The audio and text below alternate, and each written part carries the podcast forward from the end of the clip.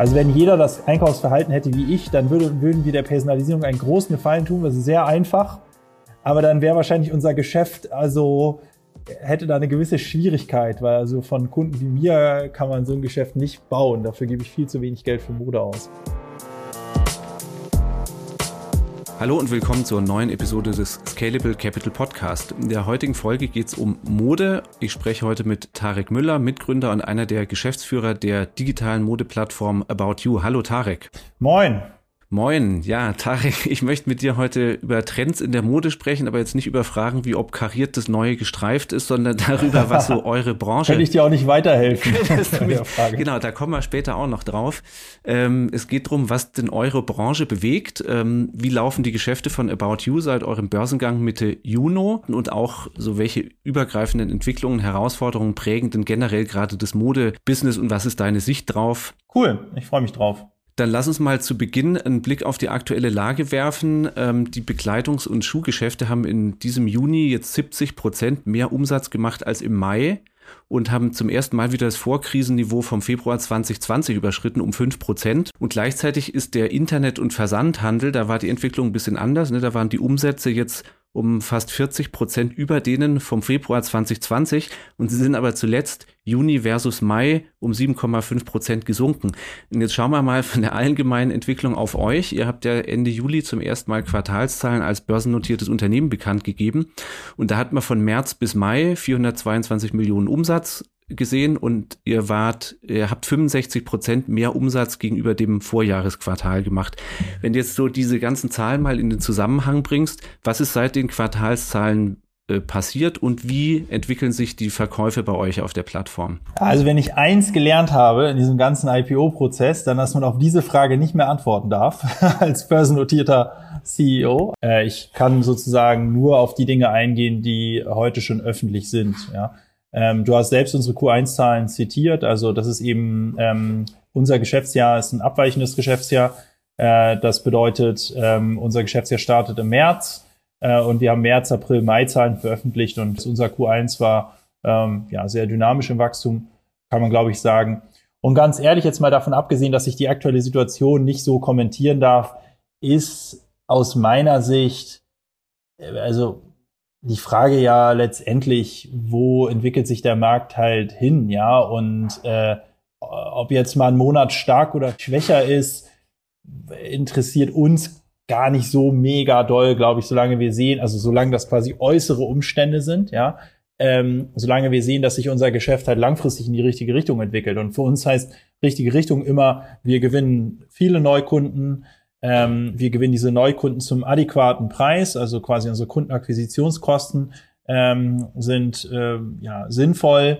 Ähm, und dann äh, schauen wir insbesondere auf den sogenannten Customer Lifetime Value. Das ist quasi der Wert, äh, äh, äh der aussagt, wie viel ein Kunde über Periode X ähm, äh, an bei uns eben an Umsatz gemacht hat, an Deckungsbeitrag gemacht hat. Ja. Und das ist für uns eigentlich quasi äh, die entscheidende Frage, ähm, wie viele Neukunden generieren wir, was kosten uns diese Neukunden? Und unsere Bestandskunden, wie aktiv sind die, wie viel Geld geben die über Zeitperiode X aus, ein Jahr, zwei Jahre, wie auch immer? Und wie viel Marge machen wir damit. Ja, ähm, und natürlich, wie entwickeln sich dann die Fixkosten? Und die, die Kombination dieser, dieser Geschichten äh, ist dann am Ende des Tages eben unsere, äh, unsere Profit and Loss Rechnung, also Umsatz, äh, Marge, Marketing, Fixkosten und dann eben am Ende der, der Gewinn. Dann, dann lass uns mal, äh, wenn du sagst, so eh, dich interessiert eher die längerfristige Entwicklung, wohin es geht, dann ähm, Blick drauf werfen, ähm, dass jetzt in vielen Branchen, ne, auch, auch nochmal durch Corona-Lockdowns Geschäfte waren zu, so der Trend vom Vor-Ort-Kaufen in, in den Online-Handel so beschleunigt wurde. Das denke ich war in, in vielen Branchen so. Es gibt jetzt vom, für Mode gibt's vom Institut für Handelsforschung Zahlen, dass derzeit schon so 40 Prozent des Modehandels online stattfinden und dass es bis in vier Jahren bis zu 54 Prozent sein könnten.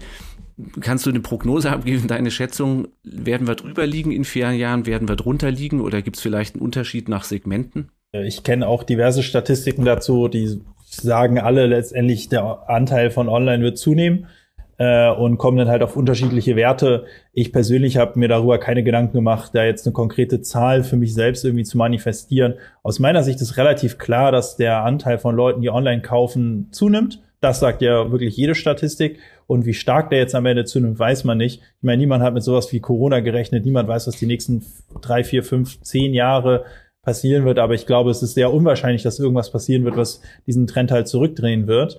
Ähm, und es ist eher wahrscheinlich, dass halt weitere äh, ja, Dinge passieren, ähm, äh, die, die dafür sorgen, dass der eben der Anteil von Online halt ähm, ja, zunimmt letztendlich. Und es gibt natürlich viele, viele Dinge, die das verstärken. Zum einen natürlich generell äh, die Internetnutzung, die Nutzung digitaler Dienste, die zunimmt. Ähm, hier kann man ja feststellen, dass die, ähm, dass die jungen Menschen heute schon einen deutlich überproportionalen Online-Share haben. Das heißt, die Zahlen, die du heute siehst und die du auch gerade zitierst, zitiert hast über die Frage, wie viel Prozent vom Umsatz eigentlich online erzielt werden, das ist hier mal auf die Gesamtbevölkerung bezogen. So, nun muss man bedenken, dass in unseren europäischen Gesellschaften die meisten Menschen sehr, sehr alt sind, ja, also 60 plus. Wenn man sich jetzt mal anguckt, was der Anteil von äh, Online-Umsätzen ähm, der jungen Generation ist, dann ist der ja heute ja schon vielfaches höher als der Gesamtschnitt, weil der Gesamtschnitt eben auch 60, 70 plusjährige einrechnet, die halt heute eine sehr geringe Online-Penetration haben. Das heißt, wenn sich jetzt das Kaufverhalten der jungen Menschen nicht gerade wieder verändert hin zu Offline, was ja sehr unwahrscheinlich ist, dann wird alleine durch das Altern der Gesellschaft bei gleichbleibendem Konsumverhalten sozusagen die, der Online-Share steigen. Ja. Darüber hinaus gibt es natürlich weitere Trends, wie das generell mehr online genutzt wird. Auch innerhalb der jungen Zielgruppe steigt dieser, die Online-Penetration weiterhin. Dann natürlich aber auch die Qualität dessen, was ein Online-Händler abliefern kann. Also Thema ähm, Liefergeschwindigkeit, Thema Lieferprognosegüte, ähm, Themen äh, wie virtuelle Anprobe, möglicherweise irgendwann auch digitale Avatare, äh, die man, äh, die man eben online hat, wo man äh, im Prinzip die Kleidung an seinem eigenen digitalen Avatar sehen kann. Ja, nichts, nichts von dem wird jetzt irgendwie kurzfristig kommen, aber äh, und niemand weiß, wann diese Dinge kommen, die Technologie da weit genug ist. Aber ich glaube, es ist relativ klar, dass es irgendwann den Zeitpunkt geben wird, wo die Technologie halt weit genug ist, dass man Prinzip äh, die Kleid, dass man sein eigenes äh, 3D-Avatar letztendlich online anziehen kann, ja, was was quasi den ganzen Auswahlprozess und Stöberprozess nochmal verbessert, was auch so Dinge wie Personalisierung schon nochmal deutlich verbessert, wenn wir nicht nur wissen, jemand hat irgendwie Größe L oder XL, sondern halt wirklich die Körperform äh, genau kennen, dann können wir viel bessere ähm, Vorschläge machen, ja, und und und. Also äh, insofern äh, auch hier wieder der langfristige Blick, glaube ich, äh, ist relativ klar, dass halt, äh, äh dass halt online zunehmen wird. Ähm, ich glaube nicht, dass das bedeutet, dass halt die Leute dann gar nicht mehr offline einkaufen. Also es wird weiterhin Offline-Handel geben, äh, gerade im Modebereich. Ähm, und der wird auch nie aussterben oder irgendwie sowas. Äh, aber ich glaube, es wird am Ende halt eine Koexistenz sein aus Online und Offline, ja, ähm, äh, in, der, in der Umsatzverteilung sozusagen der Konsumenten. Ne, ihr habt ja mit äh, Edited ein, ein, eigenes Label, ne, das man über About You kaufen kann, das aber auch selber eigene Läden ähm, vor Ort betreibt. Ähm, also für sowas siehst du auch künftig weiterhin seinen Platz. Ah, definitiv. Äh, wir planen jetzt aber nicht da jetzt irgendwie das großartig zu skalieren, weil es halt irgendwie vom Umsatzanteil dann relativ wenig ist. Es gibt uns aber die Möglichkeit, ein Auge auf das ganze Thema Offline zu, äh, zu haben, auch ähm, Innovationen rund um Omnichannel eben mit eigenen Läden auch vorantreiben zu können äh, und letztendlich auch so ja Testcases quasi innerhalb des Unternehmens in puncto Omnichannel fahren zu können, weil ich schon glaube, dass quasi äh, die Zukunft in gewisser Weise auch ähm, äh, dafür sorgen wird, dass das ganze Thema Offline- und Onlinehandel noch mal mehr zusammenwächst. Ja, also für uns als Onliner heißt das beispielsweise ähm, die, äh, die Warenbestände der Offline-Läden äh, mit zu digitalisieren, zu wissen, wo liegt eigentlich was.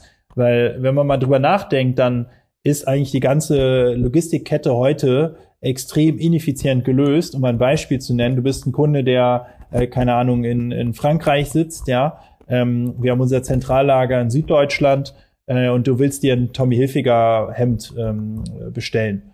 So, ähm, dann ist die Wahrscheinlichkeit, dass dieses Tommy Hilfiger Hemd äh, bei dir in der Nähe in irgendeinem Laden gerade rumliegt, eigentlich sehr hoch. Ja, und dann ist es ja eigentlich absurd, dass wir dieses Tommy Hilfiger Hemd von Süddeutschland nach äh, Südfrankreich liefern im Zweifel obwohl äh, möglicherweise im Radius von zehn Kilometer dieses Hemd dreimal rumliegt in irgendwelchen Läden und die Läden das Hemd nicht loswerden. Ja, also auch ein großes Interesse daran hätten, dieses Hemd zu verkaufen. Also es ist halt logistisch äh, viel effizienter handelbar. Es ist natürlich ähm, äh, es, es spart quasi Lieferwege, was auch in Sachen Nachhaltigkeit natürlich ein wichtiger Punkt ist. Spart damit auch Lieferkosten, es erhöht die Liefergeschwindigkeit. Äh, es, es ist eine Win-Win-Situation, weil der, oder Win-Win-Win, der Kunde kriegt's schnell. Der Händler vor Ort hat möglicherweise sowieso ein Warnproblem auf dem Hemd, möchte das Ding loswerden, um sein Lager im Prinzip zu, to clean. Ja, und äh, für uns ist es auch gut, weil uns kann es ja egal sein, von wo dieses Hemd eben rausgeht. Das heißt, diese ganze Verbindung aus Offline und Online hat halt eigentlich extrem viele Vorteile. Ähm, nicht nur im Prinzip die Auslieferung, auch das ganze Thema Retouren, dass du eine Retour möglicherweise in einem Laden um die Ecke abgeben kannst, dass du viel mehr Retourenabgabestellen hast, dass du in den Laden bestellen kannst, wie so eine Art Paketbox. Also da gibt es un äh, unzählige Vorteile, ähm, wie man halt das Thema Online und Offline halt besser verknüpfen kann. Und ähm, wir betreiben auch deswegen eben diese paar ähm, Offline-Läden, um, äh, um in-house sozusagen die Möglichkeit zu haben, das besser zu verproben und besser auszutesten und nicht jedes Mal letztendlich einen Partner zu brauchen, wenn wir mal ein kleines Experiment fahren wollen. Das ist aber jetzt noch nicht so äh, als, als klare äh, Antwort zu verstehen, dass ihr sagt, künftig wird auch About You als solches äh, Geschäfte betreiben oder in der Fläche sein, sondern es könnte dann auch sein, dass dieses Modell, das du beschrieben hast, zum Beispiel mit anderen Einzelhändlern äh, aufgesetzt werden kann. In den nächsten Jahren werden wir definitiv keine About You-Läden eröffnen, äh, falls das die Frage ist, sondern wir sehen uns da eher als Partner ähm, der Marken im Wesentlichen und sehen unsere Aufgabe da eher darin, quasi mit den Markenpartnern, die ja oft schon hunderte von Läden haben, zusammenzuarbeiten und denen zu helfen, eben mehr Online-Umsatz auf ihre Markenprodukte zu erzielen. Dann ähm, schauen wir mal drauf, wer bei euch einkauft. Ihr seid jetzt in 26 Märkten in Europa, habt 9,2 Millionen Kunden und die haben zuletzt 2,8 Mal bestellt. War das aufs Quartal oder aufs Jahr bezogen, die, die Zahl? Also wir haben genau die Zahl der Kunden, diese äh, knapp über 9 Millionen, das sind unsere aktiven Kunden, das heißt, das sind alle Kunden, die in den letzten zwölf Monaten mindestens eine Bestellung getätigt haben. Und ähm, die Zahl der Bestellungen pro Kunde ist immer auf die letzten zwölf Monate bezogen. So, und die haben äh, im durchschnittlich hatten die einen Bestellwert von 58,10 Euro. Da wäre erstmal, als ich das gelesen habe, das kam mir gar nicht ähm, unheimlich ähm, hoch vor, ne? Weil wenn ich denke, so du kaufst dir jetzt eine, eine gute neue Hose, dann kannst du ja damit schon äh, fast in den dreistelligen Bereich gehen. Ähm, was kauft die typische Kundin, der, der typische Kunde, um auf diesen äh, Durchschnitt äh, zu kommen? Ähm, genau, es ist halt wie so oft mit Durchschnitten. Erstmal muss man sagen, es ist nach Retouren. Ja, das ist, äh, glaube ich, wichtig. Vor Retouren ist er natürlich deutlich höher. Ähm, er unterscheidet sich auf jeden Fall je nach Region. Ähm, und äh, es ist letztendlich eben ein Durchschnittswert. Das heißt, es gibt eben auch Leute, die bei uns dann eben ein paar Socken oder ein paar Boxershorts bestellen und dann damit natürlich den Durchschnitt massiv nach unten, nach unten drehen. Euer Ziel äh, ist übergreifend, ist ja den, den Offline-Einkaufsbummel zu digitalisieren. Ne? Ihr macht es sehr personalisiert. Ähm, aus diesem Angebot von 2000 Marken und, und 400.000 Artikeln ähm, sieht die App, wenn ich die aufmache, ja bei jedem Kunden anders aus. Ne? Da steht dann About Tarek, About Nico und so weiter. Und dann bekomme ich die Marken angezeigt, die unter meinen Favoriten sind, bekomme wahrscheinlich auf, äh, auf Basis dessen, was ich vorher bestellt habe, ein unterschiedliches Angebot. Ähm, was macht aus deiner Sicht heute am ehesten aus, ob so ein digitales Einkaufserlebnis gelungen ist oder nicht? Also ich glaube da im Wesentlichen an drei Themen, was den Mode-Einkauf äh, betrifft. Das ist in anderen Branchen natürlich ein bisschen anders. Ähm, zum einen das Thema Smartphone die meisten Kunden, also deutlich mehr als 50 Prozent, ähm, shoppen auf dem Smartphone. Und für uns ist quasi wichtig, sicherzustellen, dass wir immer die beste Smartphone-App haben, wenn es darum geht, Mode einkaufen zu wollen. Und wenn man sich jetzt zum Beispiel die Ratings anguckt in den App Stores, dann können wir heute sagen, wir haben da die bestbewertete Smartphone-App im, im, Modehandel, ähm, glauben wir zumindest. Ähm, äh, wir, das zweite Thema ist das ganze Thema Inspiration. Das ist im Modebereich extrem wichtig. Also oft kommen die, oder in den allermeisten Fällen öffnen die Menschen die About You App, ohne ganz konkret irgendeinen Bedarf zu haben, sondern sie wollen ein bisschen rumstöbern. Das ist das, was du gerade gesagt hast, unsere Mission, den, äh, den Offline-Shopping-Bummel zu digitalisieren. Bedeutet halt, wir haben Leute auf unserer Website, die ja bummeln wollen digital. Also noch gar nicht wissen, ob sie ein T-Shirt wollen, ein Kleid, ein Blazer, ein Schuh oder wie auch immer, sondern sich eigentlich neu einkleiden wollen, quasi ihre Garderobe auffrischen möchten. Und denen müssen wir Content bieten und die müssen wir inspirieren. Und das tun wir über Outfits, äh, die exklusiv auf unserer Plattform sind, über editoriale Inhalte, über Guides, über alle möglichen Angles quasi ähm, auf unser Sortiment. Ähm, kann man sich ein bisschen vorstellen wie so eine Art Modemagazin, wo man alles kaufen kann, was man sieht. Ja, und das dritte ist das Thema Personalisierung, hast du schon angesprochen, wenn man sich bei uns einloggt, äh, ändert sich das Logo zu About Tarek, in meinem Fall About Nico ähm, und wir versuchen äh, sozusagen das Kunden-Surfverhalten zu analysieren und auch das Kaufverhalten irgendwann und wie so eine Art ähm, persönlicher Berater im Offline-Laden dann halt passgenaue Vorschläge zu machen, ähm, die perfekt, ja, idealerweise auf das abgestimmt sind, was der Kunde eben ähm, präferiert, also Größen, Marken, Preispräferenzen, Farbpräferenzen etc. Stichwort Inspiration hast du schon angesprochen. Ihr habt ja unter anderem ähm, Ko Kooperationen mit Influencern. Ne? Da gibt es dann eine exklusive ähm, Kollektion zum Beispiel mit der Rapperin Juju oder mit dem äh, Influencer Daniel Fuchs, Magic Fox. Welche Rolle spielen diese Influencer für euch? Influencer spielen für uns eine große Rolle im Bereich Marketing. Ähm, da kann man, glaube ich, zwischen sozusagen drei Arten der Kooperation unterscheiden. Die erste ist letztendlich einfach nur das Bewerben des About You Online Shops. Ähm, das machen wir mit über 1000 Influencern jeden Monat, ähm, die sich letztendlich bei About You was bestellen, äh, wirklich auch frei wählen, ähm, meistens irgendwie ein paar hundert Euro Wertgutschein sozusagen zur Verfügung haben zum Einkaufen und dann letztendlich ihre Einkäufe der Community präsentieren. Äh, das ist so der, der, der erste Schritt der Kooperation. Äh, und darüber äh, erfahren wir dann, ähm, ja, wer, wer, ist die, wer, ist die, wer sind die Follower des jeweiligen Influencers, wie viel Reichweite hat er, wie ist die Interaktionsrate, wie ist die Community etc. Äh, Im zweiten Schritt gehen wir dann äh, schon ein bisschen weiter und machen ähm, Shootings mit den Influencern zusammen und stellen dann deren Outfits auf unsere Plattform. Das heißt, dann ist es eben nicht nur ein Marketingkanal, sondern auch ein Kanal der Inspiration auf unserer Website. Und im dritten Schritt äh, gehen wir dann sogar so weit und machen gemeinsame Kollektionen. Das sind dann zum Beispiel die, die du gerade erwähnt hattest in Deutschland mit Lena Gerke, mit Daniel Fuchs, Juju, das ist eine Rapperin, Mero, auch ein Rapper, mit Lena Meyer-Landrut, eine Musikerin, haben wir gerade eine Kollektion gemacht. Kyla Scheik, so eine YouTuberin und und und. Also äh, mit, mit, mit Yoko zum Beispiel haben wir ein Sockenlabel gegründet. Also mit ganz, ganz vielen ähm, Celebrities machen wir das und Künstlern, das auch international. Also die Beispiele gerade waren natürlich alle Deutschland, machen das eben in, in, in den meisten Ländern in Europa. Ähm, und da ist es so, dass wir dann wirklich uns anschauen, was trägt der Influencer gerne, was hätte er gerne in seinem Kleiderschrank, äh, und wir so eine Art persönlicher Schneider werden des jeweiligen Celebrities und mit dem Celebrity dann äh, eine Kollektion oder teilweise sogar eine eigene Marke, Klamottenmarke gründen äh, und äh, die Produkte dann exklusiv bei About You kaufbar sind.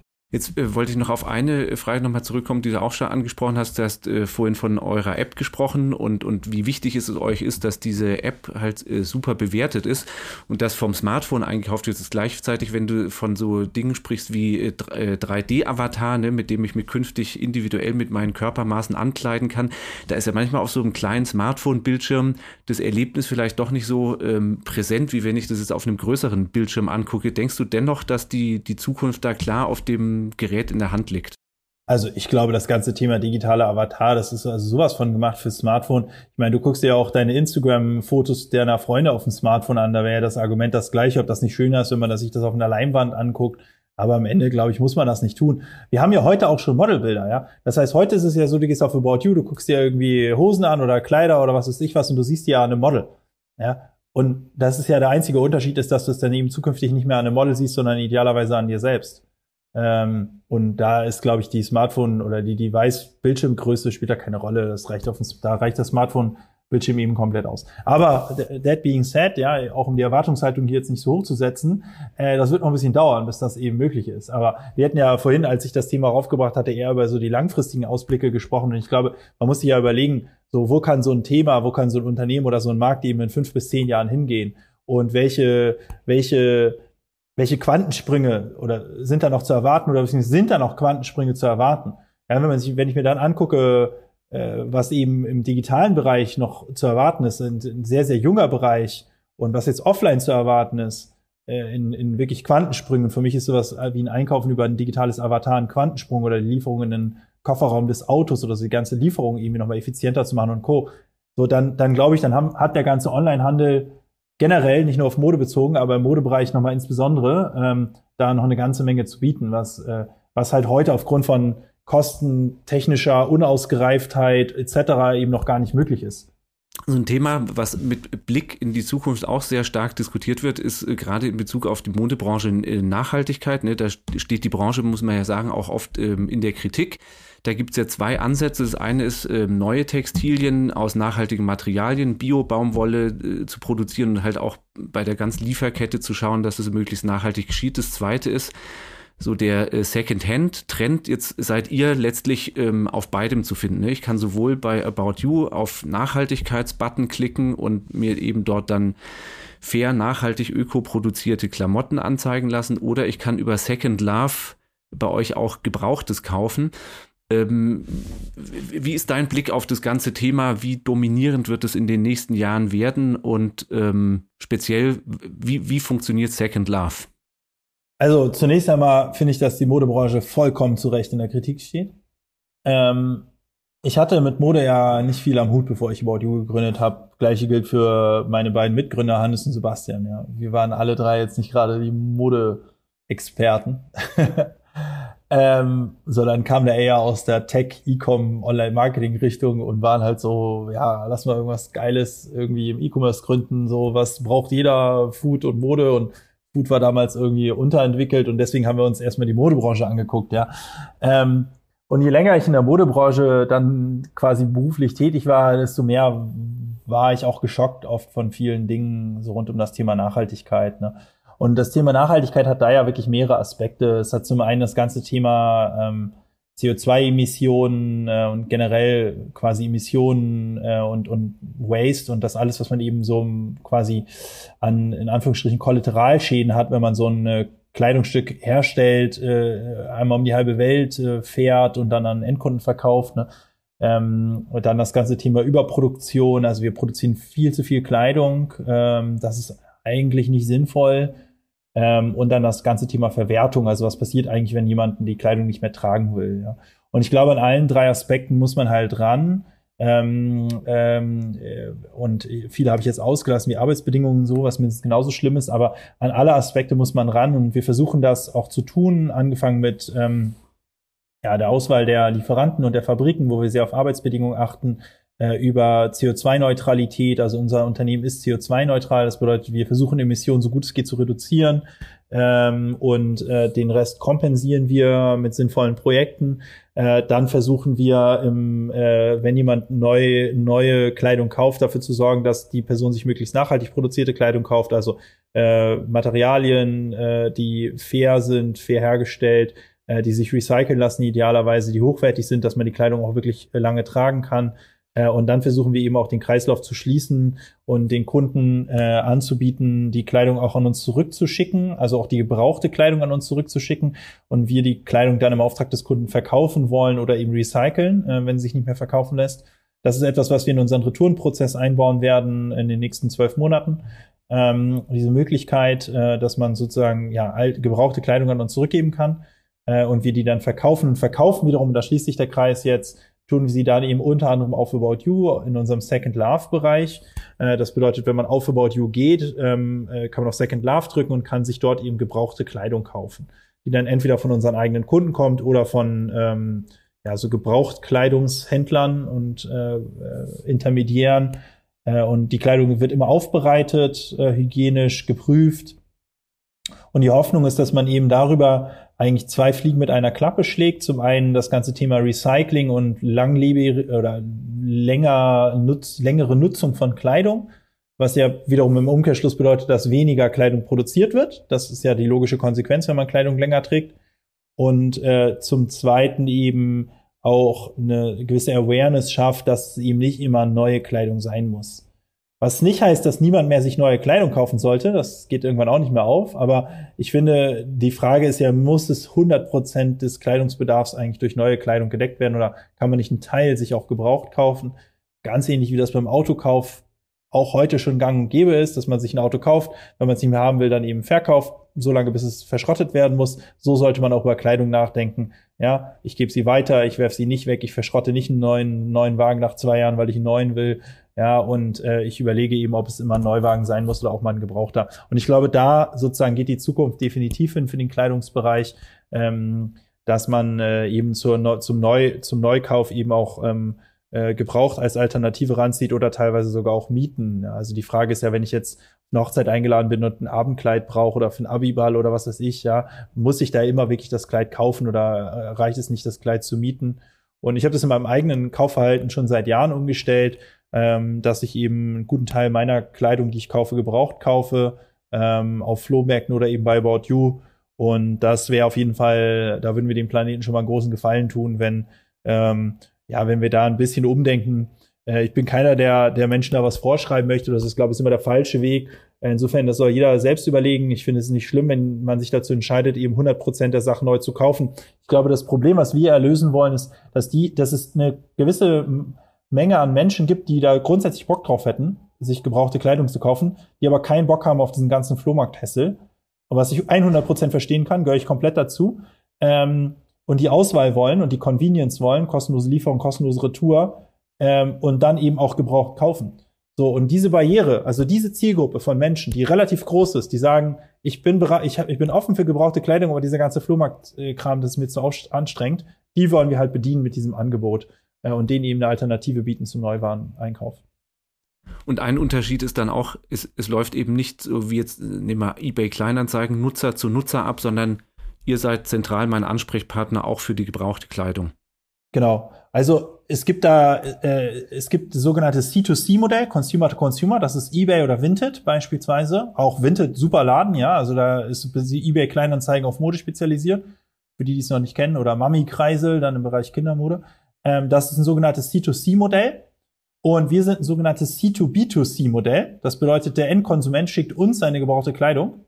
Wir bereiten die auf, prüfen sie, stellen sie ins Internet äh, und der Kunde, der die gebrauchte Kleidung kauft, der kauft sie auch bei About You.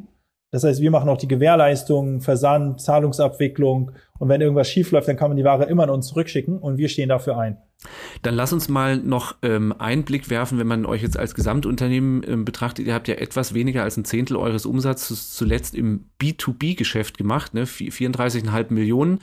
Ähm, so quasi mit White-Label-Lösungen, ja, Kunden wie, wie Marco Polo, die unterstützt ihr da technologisch. Ähm, wirft doch da auf diesen Geschäftsbereich bitte noch einen Blick. Äh, soll der ähm, Anteil am Gesamtumsatz wachsen oder wie sind da eure Ausbaupläne? Also das Segment, was du ansprichst, nennen wir TME, Tech, Media and Enabling. Das sind eigentlich drei Untersegmente gebündelt. Media, oder ich fange mal mit Tech an. Tech ist letztendlich unsere technologische Infrastruktur, die wir selbst gebaut haben. Also man kann sagen, so ein bisschen unser Shop-System oder ERP-System, äh, das wir jetzt an Dritte rauslizenzieren seit 2018. Äh, das ist auch das interessanteste Segment von den dreien, das schnellst wachsende und das mit Abstand profitabelste. Ähm, dann gibt es noch Media. Media ist letztendlich das Verkaufen von Inventar auf unserer Website an unsere Lieferanten, ähm, dass die Werbung schalten können, letztendlich um ihre Produkte besser äh, sichtbar zu machen. Und Enabling äh, sind, ist ein Sammelsurium an Services, die wir sowohl unseren Lieferanten als auch unseren Technologiekunden anbieten, um letztendlich schneller zu wachsen im Bereich Operations. Das ist so klassischerweise Logistik und Kundenservice, die über uns laufen kann. Ähm, das, was da am interessantesten ist, glaube ich, was auch relativ den höchsten Umsatzanteil der drei Segmente hat, ähm, ist das Tech-Segment. Äh, also die, die, diese Software, die wir daraus lizenzieren, das tun wir als Software as a Service-Produkt. Ähm, das bedeutet, wir maintainen die Plattform, äh, entwickeln sie weiter äh, und der Kunde zahlt uns eben eine, eine Fee, äh, meistens basierend auf dem Umsatz des jeweiligen Kunden und dafür stellen wir dann unsere About You Software zur Verfügung, mit der dann der Kunde seinen eigenen Online-Shop betreiben kann. Ähm, das bedeutet, wenn man jetzt zum Beispiel auf ein Depot geht, Depot, Depot Online, also der Home and Living Player aus Deutschland, dann ist da eben About You Technologie dahinter oder bei The Founded äh, oder auch diversen anderen Kunden. Marco Polo hattest du gerade auch erwähnt. Ähm, das ist für den Kunden nicht ersichtlich. Also der Kunde geht da drauf, da steht jetzt nicht About You oder irgendwas. Das ist also sozusagen die Software, die dann im Hintergrund läuft äh, sozusagen der Motor, äh, der da unter der Haube steckt, äh, das ist dann eben unser Motor. Und soll, äh, soll weiter wachsen, äh, auch der Anteil an eurem Gesamtumsatz oder? Also da kann ich jetzt keine genauen Prognosen machen, aber du hast gerade selbst gesagt, dass der Bereich wächst sehr dynamisch. Ähm, wir sind jetzt im ersten Quartal um 135 Prozent gewachsen in dem Bereich. Das ist äh, sehr profitabel, der Bereich heute schon äh, für uns. Also haben da eine zweistellige EBITDA-Marge erzielt ähm, relativ, ähm, also wirklich sehr, äh, sehr schnell wachsender Bereich mit einer sehr hohen Profitabilität. Also für uns wirklich sehr spannend als Bereich und, und auch etwas, was man eben sonst bei, bei anderen klassischen Online-Händlern so nicht findet, ausgenommen Amazon. Ja, Amazon hat auch einen B2B-Bereich mit AWS, das ist quasi deren Hosting. Äh, auch quasi völlig unterschätzter Bereich gewesen über ganz viele Jahre. Jeder sich dachte, warum verkauft dieser Buchhändler jetzt auf einmal irgendwie Server? Ja, äh, bis, äh, die, äh, bis äh, der Markt und die Leute ein bisschen gerafft haben, dass äh, Amazon noch nie ein Buchhändler war, sondern immer schon ein Technologieunternehmen, was halt irgendwie angefangen hat mit Büchern.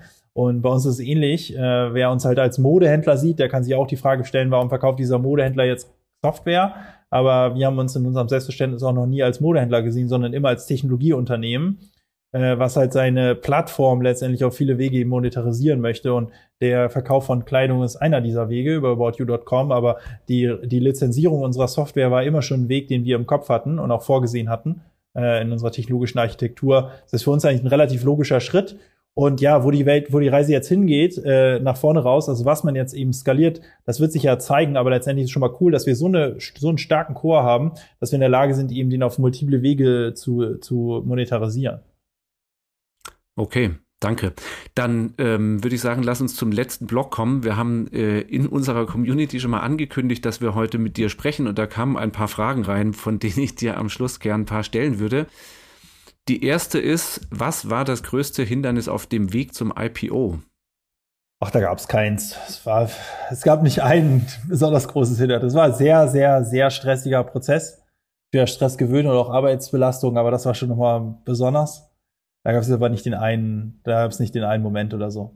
Dann kommen wir zu dem Thema, du hast ja jetzt selber schon angesprochen, ähm, mit Mode hast du eigentlich von Haus aus gar nicht viel am Hut. Du hast mal auch in einem Interview gesagt, privat spielen Modetrends für mich keine große Rolle. Wie, wie groß ist denn, wenn du bei euch bestellst, dein Warenkorb und was ist da so typischerweise drin? Ach, ich bin so jemand, ich, äh, also ich betrage die Sachen, bis es wirklich nicht mehr geht. Und da ist bei mir die Toleranz sehr hoch. Also eigentlich so, bis meine Mama sagt, jetzt ist es richtig peinlich. Ähm, also ich habe echt Löcher in den Hosen dann teilweise und so. Ich trage die bis zum bitteren Ende, äh, weil ich auch immer keinen Bock habe, mir ehrlich gesagt, so auf neue Sachen zu kaufen. Also ist auch so ein guter Teil Faulheit, der da eine Rolle spielt. Äh, und wenn ich dann nämlich mal was gefunden habe, dann kaufe ich es in der Regel einfach permanent nach. Also wenn das Ding dann echt so richtig im Arsch ist, das T-Shirt oder das Sweatshirt oder die Hose, dann kaufe ich sie so lange nach, bis sie nicht mehr produziert wird. Ähm, und insofern sieht mein Warenkorb A, relativ klein aus in der Regel, beziehungsweise relativ eintönig, äh, weil er dann oft äh, dreimal dieselbe Hose da ist, die ich dann einfach nachkaufe. Äh, und dann ist mein Hosenbedarf auch mal wieder für zwei oder drei Jahre gedeckt. Also wenn jeder das Einkaufsverhalten hätte wie ich, dann würde, würden wir der Personalisierung einen großen Gefallen tun. Das ist sehr einfach aber dann wäre wahrscheinlich unser Geschäft, also hätte da eine gewisse Schwierigkeit, weil also von Kunden wie mir kann man so ein Geschäft nicht bauen. Dafür gebe ich viel zu wenig Geld für Mode aus, muss ich sagen. Verstehe. Äh, ein User hat noch ähm, nach Zukunftsplänen gefragt. Ich habe jetzt von dir eine Aussage gefunden im Frühjahr, noch vor eurem Börsengang. Da hast du gesagt, du willst in zehn Jahren aus dem ganzen Business-Zirkus äh, raus sein und eventuell in die Politik gehen. Hat jetzt nach dem erfolgreichen Börsengang, hat es dich dazu gebracht, diese Idee nochmal zu überdenken? also ich selbst habe nicht Business-Zirkus geschrieben. Äh, es klingt ja so, als fände ich das nicht cool, was ich da mache oder hätte da keine Freude dran oder, oder wie auch immer. Das ist nämlich nicht der Fall. Ich finde das super cool, was ich mache. Ich finde auch das, was wir mit About You machen, cool. Äh, in allen Aspekten. Ich finde, das, was wir machen, bin ich stolz drauf. Ich finde, wir sind innovativ, wir sind mutig, ähm, überhaupt in diesen Markt gegangen zu sein, auch wie wir den Markt angehen, wie viel wir rumexperimentieren. Ähm, klar gehen auch manchmal Dinge dann schief und man stellt fest, war halt doch keine gute Idee, aber viele Dinge klappen auch. Und ich glaube, äh, ich, ich, bin, ich bin stolz darauf, dass wir nicht kopieren oder irgendwie sowas, sondern im Wesentlichen wirklich versuchen, ja, selbst rauszufinden, was gut funktioniert, das dann eben durchzuziehen.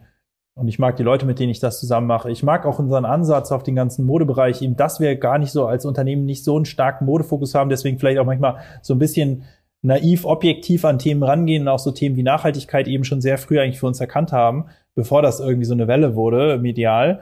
Ähm, da bin ich, da bin ich stolz drauf, aber für mich hat es auch irgendwann ein Ende. Ja, das Ende ist einerseits dadurch bedingt, dass ich nicht mein Leben lang irgendwie dasselbe machen möchte und nicht Klamotten verkaufen möchte und auch, dass ich nicht mein Leben lang, ehrlich gesagt, so im Wirtschaftsbereich tätig sein möchte, obwohl ich den mag. Ähm, und da rührt dann eben sozusagen der, ja, sozusagen die, der, die Ambition her zu sagen, irgendwann hat's mal ein Ende, dann gibt's wahrscheinlich auch jemanden, der das besser machen kann als ich äh, bei About You als Co-CEO zu fungieren.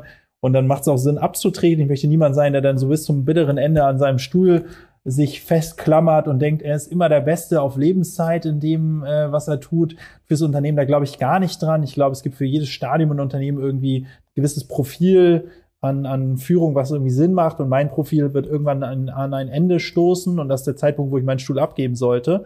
Ähm, und darüber hinaus habe ich einfach auch Bock, dann äh, ja mich so gesellschaftlich und politisch eben zu engagieren. Will jetzt aber nicht, nicht in die Bundespolitik gehen, ich will auch nicht in eine bestehende Partei gehen oder sowas, sondern möchte halt auf der Hamburger Ebene vielleicht eine Partei gründen oder ja auf der oder einfach quasi anbieten Regierungen, sei es jetzt Deutschland oder oder Hamburg, ja, äh, also quasi Bundes- oder Landesregierungen eben mitzuarbeiten, ja. Und wenn die dann alle sagen, auf dich haben wir keinen Bock, Tarek, dann mach, mach ich halt was anderes, ja. Aber irgendwie habe ich, kann ich mir vorstellen, dass das, was ich kann, äh, und so die Leute, die ich kenne, das Netzwerk, die Mitarbeitenden und bla, ich das, glaube ich, auch cool einsetzen könnte für gesellschaftliche und politische Dinge.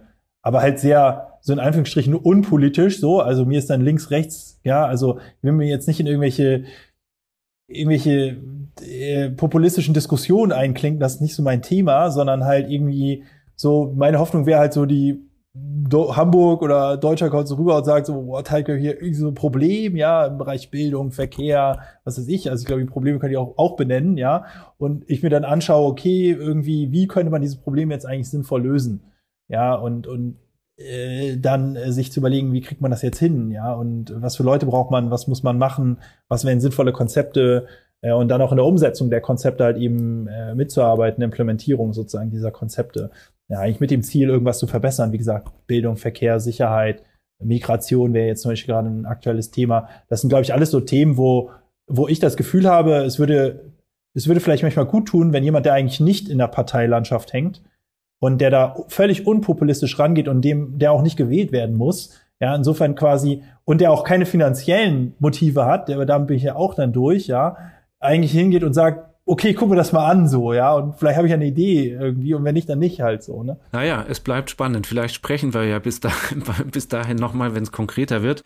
Tarek, danke für deine Zeit, danke für das spannende Interview. Ja, danke dir für die Einladung, hat mich gefreut. Und an alle, die uns zugehört haben, danke auch für Ihre Zeit und fürs Zuhören und bis zur nächsten Episode des Scalable Capital Podcast.